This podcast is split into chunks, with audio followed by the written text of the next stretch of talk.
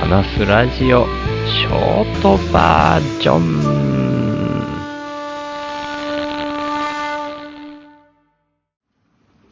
はい。えーと、9月29日、時刻は午前11時37分といったところですね。ちょっと前にララポートを出まして、いいかねパレットに向かって車を走らせているところです。昨日は完全に配信できなかったですね。おとといは、糸島にいる友達のナオミンのお宅に向かう道中で録音したものを夜にナオミンのお宅でパソコンで編集してアップするっていうところで、なんとか日が変わる前に、ポッドキャストの方はアップできたという感じですね。できましたけれども、昨日はもう、上げる余裕が全くなかったですね。それだけ、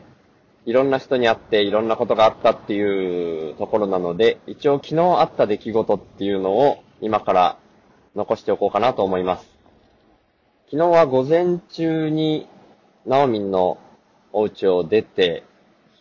博多駅近辺で12時ぐらいにネボちゃんと待ち合わせっていう風にしてたので、でも僕は土地勘とかあんまりないし、駐車場も一応狙いをつけて、24時間止められる駐車場で、なるべく安いところっていうのを検索しておいてですね、24時間で600円っていうような場所を見つけたので、そこに向けて出発しました。ただですね、実際そこに着いてみたらですね、まあ僕の調べ方が甘かったんですけども、その駐車場は2台しかなくて、もうあっという間に埋まっていたような感じで、そこには止められなかったんですね。で、事前にナオミンにも博多駅周辺で安い駐車場知らないっていう風に聞いていたんですよね。で、めちゃくちゃ安いってわけじゃないですけど、博多駅にすごく近いっていうところで言うと、駅の目の前にあるヨドバシカメラの駐車場は24時間で1000円だよっていう風に聞いていたので、もうしょうがないかっていうところで、そのヨドバシカメラに止めました。で、それが11時半ぐらいだったんですかね。いや意外と、なんだかんだで、ギリギリになってしまったからもう本当に11時45分とかだったかもしれないですね。ネボちゃんに会ったのがもうぴったり12時とかだったたので、まあ45分だか50分ぐらいだったと思います。で、そのまんまもうそこに車中泊すればいいやっていうような気分でいたんですね。で、実はそこで車を降りた瞬間に駐車券を落とすっていう失態を犯しているんですけれども、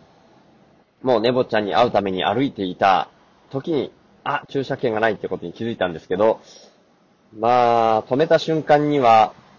シートの上の自分の股の間にポンと置いた記憶だけはあったので、あれがそのままシートの上に乗ってくれてたら、いいな。でも、意識せずに降りていたので、自分の体を外に出す瞬間にその駐車券が外にパラパラって落ちてしまってたら、もう風で飛ばされてわかんなくなってしまうかもしれないなみたいに思ってたんですけど、これは話が後先になりますけど、結局、今日車に戻った時に、その駐車券は奇跡的に運転席のドアの下にそのまま落ちたまんま風に飛ばされずにそこに残っていてくれました。いやー、助かりました。とってもラッキーマンですね。で、ちょっと話は元に戻して、ネボちゃんと会いまして、で、しょうまさんと合流するのが2時半ぐらいの予定になってたんですね。なんで12時にネボちゃんと会って、ただ、しょうまさんと一緒にラーメンを食べに行くっていう予定にはしていたので、その前に飯を食うわけにはいかないっていうところで、カフェみたいなところに入ろうかっていうところで、駅にくっついた丸いのタリーズコーヒーに最初入ろうとしたんですけど、めちゃくちゃ混んでたんで、まあ中に入って他にもカフェっぽいところがないかなっていうんで、探したら、なんか台湾のお茶屋さんみたいなところがあったので、そこでネボちゃんと話しながら過ごしました。2時間ぐらいはそこにいてネボちゃんと話したっていう感じになりますね。話しながら、なんかこれも面白い話になったから収録しとけばよかったね、なんて話にもなって、で、しょうまさんと合流したら、録音しようっていう話になりました。でも、ネボちゃんとの話もすごく面白かったから、いや、あれは撮っとけばよかったなって本当にね、もったいなかったななんて思ってますね。次回はもう、もしあったら、もう迷わず録音しちゃおうかなと思ってますね。で、しょうまさんと合流して、なんかしょうまさんの今の職場の取締役の方からお勧めされたつけ麺屋さんっていうところがあって、そこに3人で行って、まあ、本当におすすめだけあってめちゃくちゃ美味しかったですね。あの、なんていう名前だったっけな。お店の名前忘れちゃいましたけど、本当に美味しかったです。で、そのお店を出て、博多駅にくっついたアミュプラザの屋上に座って喋れるようなスペースがあったので、そこに移動して3人で喋ってました。で、僕は、夜には、前に言った通り、ITINS ラボの近藤さんが運営として関わってらっしゃるシェアハウスのクロスに紫さんと一緒に行くっていうことになっていたので、夜7時にそのクロスに現地集合っていう風に紫さんと約束してたんですけれども、ネボちゃんとしょうまさんと3人で、まあ、収録したりもしながら、アミュプラザの屋上で喋っていたら、紫さんから LINE が入りまして、5時半ぐらいには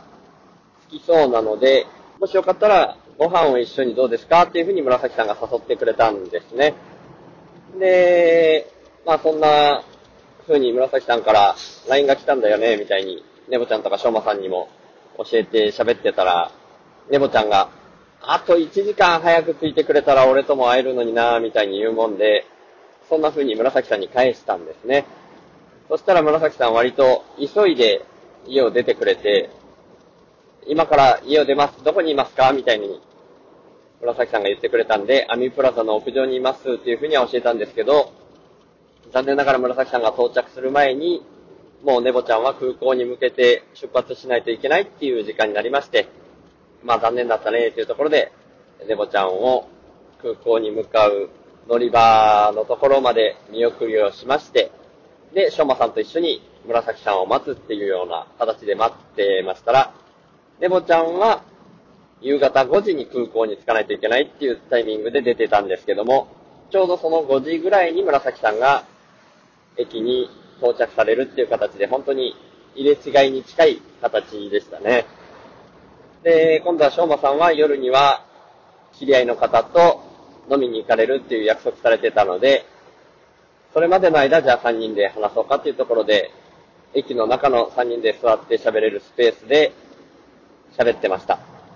で、まあ5時半の予定だったんですけど、5時半ちょっと過ぎて、お知り合いの方と連絡が取れたので、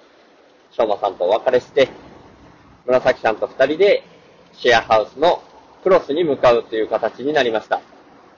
で、クロスはですね、博多駅じゃなくて天神駅の近くなんですね。ただまあ、僕は、ヨドバシカメラの駐車場に車中泊をするつもりで止めてますし、で、紫さんも偶然なんですけど、ヨドバシに駐車されてたんですね。で、紫さんも、じゃあ僕も今日は自分の車に車中泊しようかな、みたいにおっしゃってまして、で、じゃあクロスにはどうやって行きましょうかねっていうんで、まあ歩いて30分ぐらいの距離だったので、じゃあまあせっかくだから歩きましょうかっていうところで、紫さんと一緒にクロスに歩いて行くことにしました。で、途中でご飯食べられる場所があったら、そこで食べましょうかみたいな形で進みまして、で、クロスに向かう途中で、っていうか、紫さんがそういうルートを取ってくれたのかななんだっけな串田神社だったかな？確か串田神社っていう名前だったと思うんですけど、なんか有名な神社だっていうところで、紫さんがせっかくだから寄っていきましょうって言ってくれて、そこで参拝してから向かいましたね。なんかすごいでかいおみこし、あれ、あれ名前なんて言うんだっけな？なんか呼び名も紫さんがその場でおっしゃってくれたんですけど、めちゃくちゃでかくてびっくりしましたね。あれ、なんていう名前だっけな、おみこしの名前。ちょっと忘れちゃいました。忘れちゃってることが多くて、ほんとすいません。それで、そこに寄ったこともあるんでしょうけど、なんだかんだ、クロスに着く前に、もう、ちょっと、どっかに寄ってご飯を食べるっていうような時間は、まああんまりなさそうですね、みたいな感じになって、僕も2時半過ぎに、しょうまさんとネボちゃんとラーメンを食べてるし、まあそれも、無料で中盛りにできるっていうところで中盛りにしていたし、普段は僕1日1食なので、まあ全然大丈夫ですよ、みたいな感じで。で、紫さんはじゃあ途中でちょっと飲み物だけ買っていいですかっていうところで、コンビニによって、紫さん飲み物買われて、で、もう直接クロスに向かって、まあ15分ぐらい早く着いちゃったんですけど、もう行っちゃいましょうかっていうところで、クロスにお伺いしました。で、行ったらですね、近藤さんはまだいらっしゃらなかったんですけど、クロスのポッドキャスト、さよならファンタジーっていうポッドキャストをクロスのポッドキャストとして、近藤さんとクロスの発起人というか言い出しっぺをやられてる坂田さんが中心となって配信されてるんですけど、あ、あとメインメンバーとしてケイコさんっていう方で、3人プラス誰かっていう形で配信されてるポッドキャスト。僕ももう全部お聞きしてるんですけど、で、最初に迎えてくれた方がその坂田さんと恵子さんだったので、もうお声で分かったんで、あ、坂田さんですかあ、恵子さんですかっていうところで、そしたら向こうも、ポッドキャストを聞いてるっていうところで、声で判別されたんだっていうことが分かって、驚かれてましたけど、そういうポッドキャストあるある的な出会いをしましたね。で、僕は近藤さんとのやりとりの中で、クロスにお伺いする日時だけは決めていたんですけど、その後に何をどうするみたいな話は一切なかったんですね。で、僕も、まあ、その場の雰囲気に合わせてみたいに思っていたし、とりあえず、まあ、中を見せていただいたり、クロスに住まれている方々と、なんか、面白い価値観を持って生きられてるだろうから、お互いのそんなお話ができたらいいのかなぐらいに思っていただけだったんですけど、もうお伺いしたら、飲み物ビールにしますかっていう流れの中で、しかも、もう、もうすぐ鍋ができますから、みたいな感じで、完全に晩ご飯、うんっていう流れだったんですね。だからもう、これは、紫さんと一緒に直前に晩ご飯食べてなくてめちゃくちゃ良かったな、みたいな感じになりましたね。それも本当に偶然ですけど、まあ、前もって、近藤さんとめちゃくちゃやりとりきっちりしてれば、そうならないっていうようなところはあったのかもしれないんですけど、僕もちょっとこんな感じで、行き当たりばったりで生きてる人間なもんで、食べて行ってたら行ってたで、ああ、もう腹はいっぱいなんですよね、みたいなので終わるかな、みたいなところで。でもそうならなかったのはすげえラッキーだなと 思いました。で、紫さんも、まあさっき僕が紫さんの車中泊僕もしようかなみたいなことを言いましたけど、紫さんの中では完全に決断されてたっていうわけじゃなかったのかもしれないですけど、そのビールにしますかっていう時点で、もう飲んでしまったら運転はできないから、じゃあ、もう、車中泊確定っていう風にその時に思われたみたいで、そういう風に、あそこに車中泊すれば飲めるってわけですよね、みたいにその場で話されてまして。で、僕はもともとそういう車中泊の予定だったから、二人ともビールも飲ませていただいて、っていう形で、で、そうこうしてるうちに近藤さんも帰ってきまして、で、どうも近藤さんは、僕と紫さんが来るっていうことで、その僕と紫さんをメインのゲストっていう感じに捉えてらっしゃって、で、そんなメインのゲスト二人が来るからっていうんで、せっかくだったらもっと人数集めてワイワイしようみたいな会を準備してくれてたんですね。だから遅れていろんな方が来られまして、で、結果的に10人ぐらいで鍋を包きながら飲むみたいな会になりましたね。で、自己紹介タイムなんかありまして、僕なんかめちゃくちゃ自己紹介苦手なんですけど、で、一周自己紹介が終わったら、今度は二周目は近況報告なんつって、近藤さんの、あの、仕切りで回して、まあでも、おかげで、すごく打ち解けて楽しい回になったような気がしますね。で、そんな風に喋ってる中で、近藤さんからだったかな今日はどこに泊まられるんですかみたいに聞いてこられたので、まあ、車中泊ですっていうふうにお答えしてたら、もうなんだったら、ここに泊まったら、みたいに、恵子さんなんかもおっしゃってくださって、まあもともと近藤さんがお知り合いの方を止めるようなスペースみたいな場所があったみたいなので、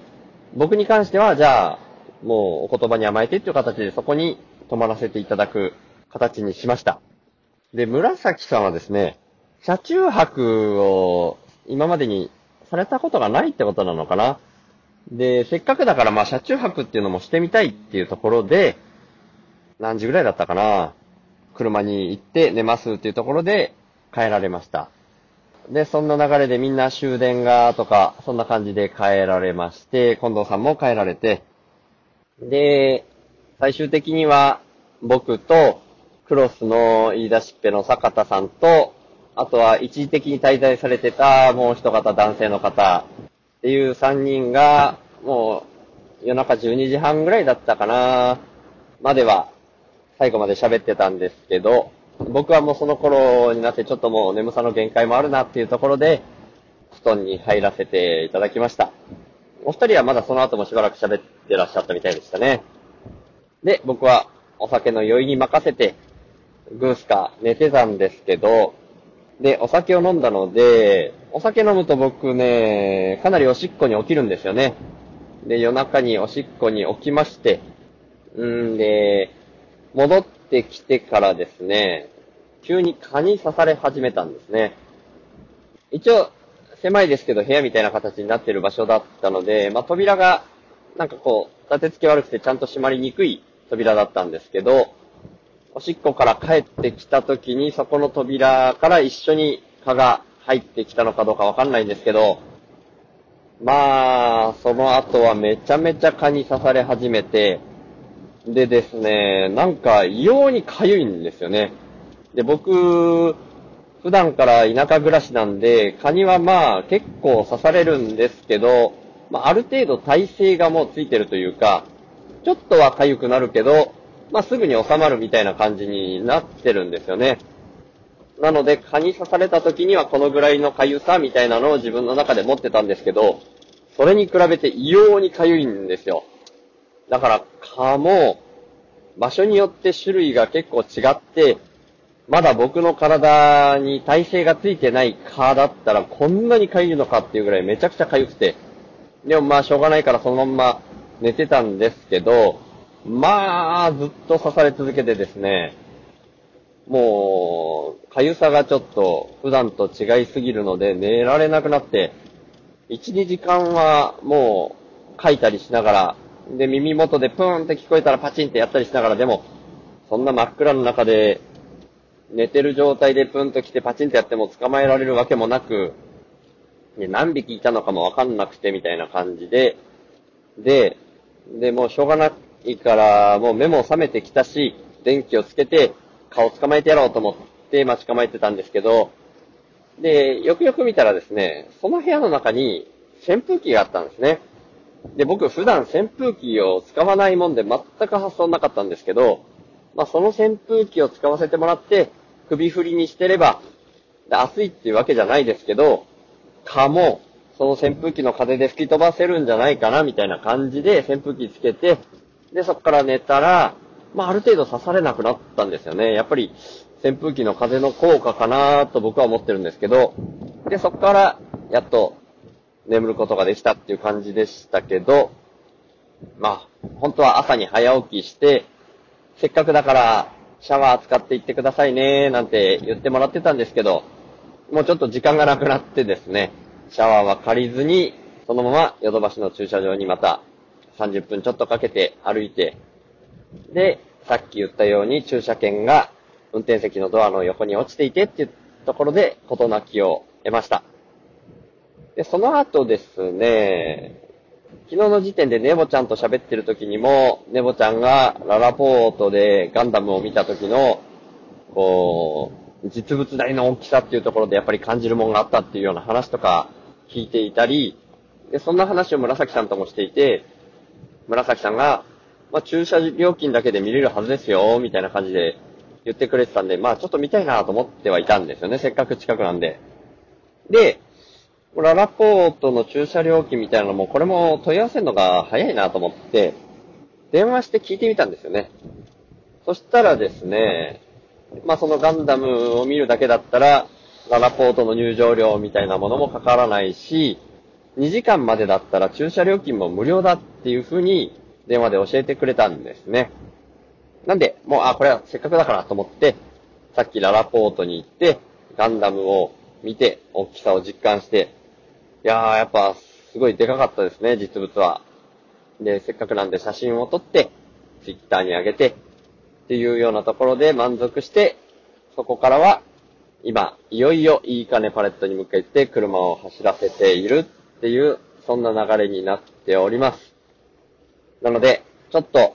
完全に時系列で起こったことをお話ししたような感じですけれども、今日はそんな感じにしておこうと思います。で、いつも話しているような、ぎゅっと僕の思いを圧縮した気持ちっていうところは、やっぱり車運転しながらうろ覚えで喋ると、だいぶ抜けがあるなっていうのを、おとといの配信でも思ったので、その部分はですね、後で編集して、おととい以前に話した部分を、まあ、全く同じ喋りにはなりますけど、切り取ってくっつけて、それで配信させていただこうと思います。ちょっとというか、だいぶ手抜きにはなってしまうんですけど、まあ、車運転中の収録ということで、多めに見ていただけたらと思います。では、おととい以前の普段の最後の圧縮した音声をどうぞ。週の話すラジオ、略して週報は、HSP っていう先天的なビビリとして生まれた僕、週が、ビビリだからこそ問題の根本原因に意識が向いて、最終的には個人単位じゃなく世の中全体の問題点にビビリが反応しちゃうこと、それを発信することに僕の生きる役割があるんじゃないかと思って、そんな僕の意識を日々発信する番組です。僕からは今の世の中が滝壺に向かう船みたいな環境問題をはじめとした社会課題が加速度的に大きくなってるっていう風に感じられてるんですね。だから僕がビビりすぎるせいでできたメタ認知というか、そこから来る意識と問いを投げるみたいな感じがこのポッドキャストの位置だと思ってます。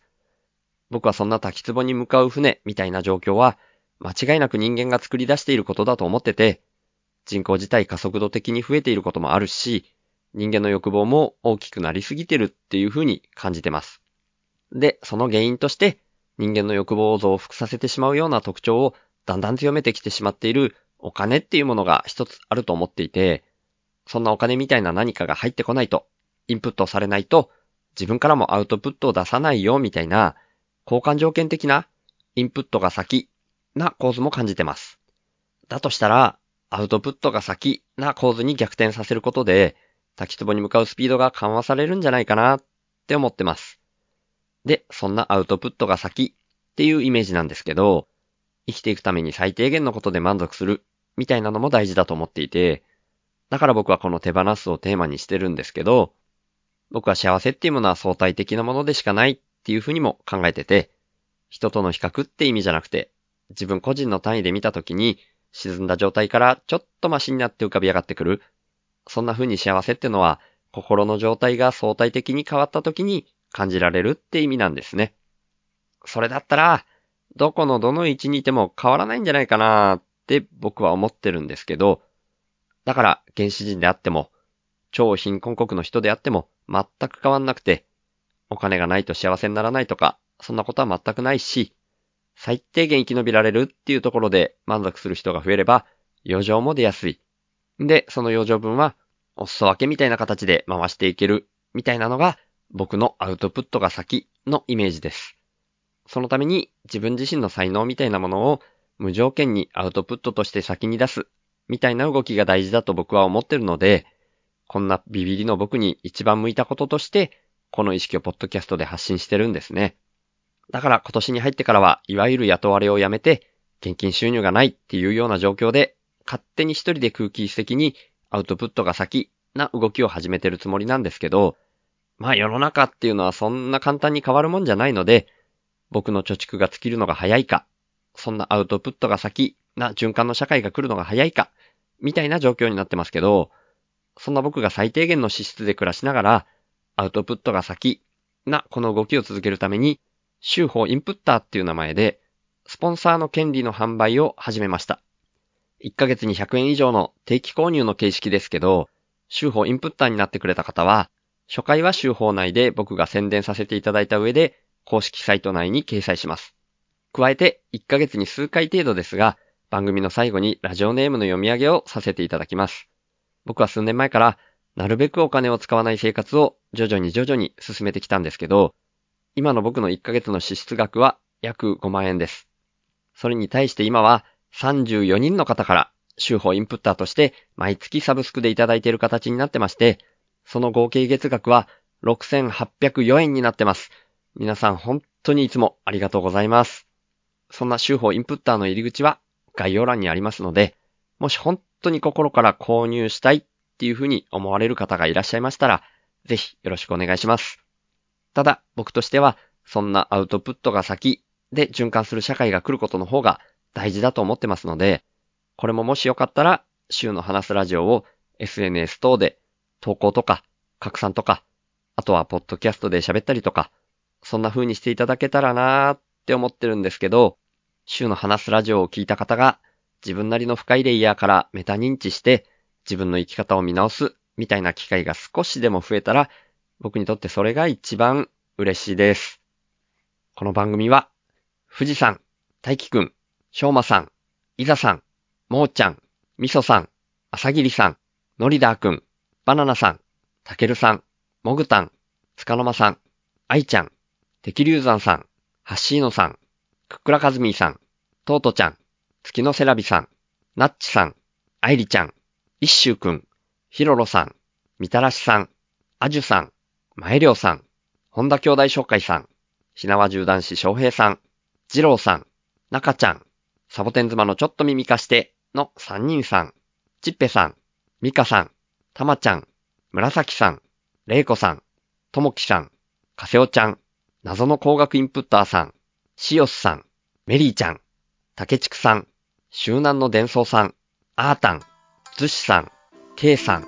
多分匿名希望さん、イランクーさん、ケイくん、青柳高也さん、ネボちゃん、ムニットさん、山田太郎介さんのインプットアドでお送りしました。そして、週の話すラジオをいつも聞いてくださってる方、今日初めて来てくださった方、本当に感謝してます。ありがとうございます。ではまた。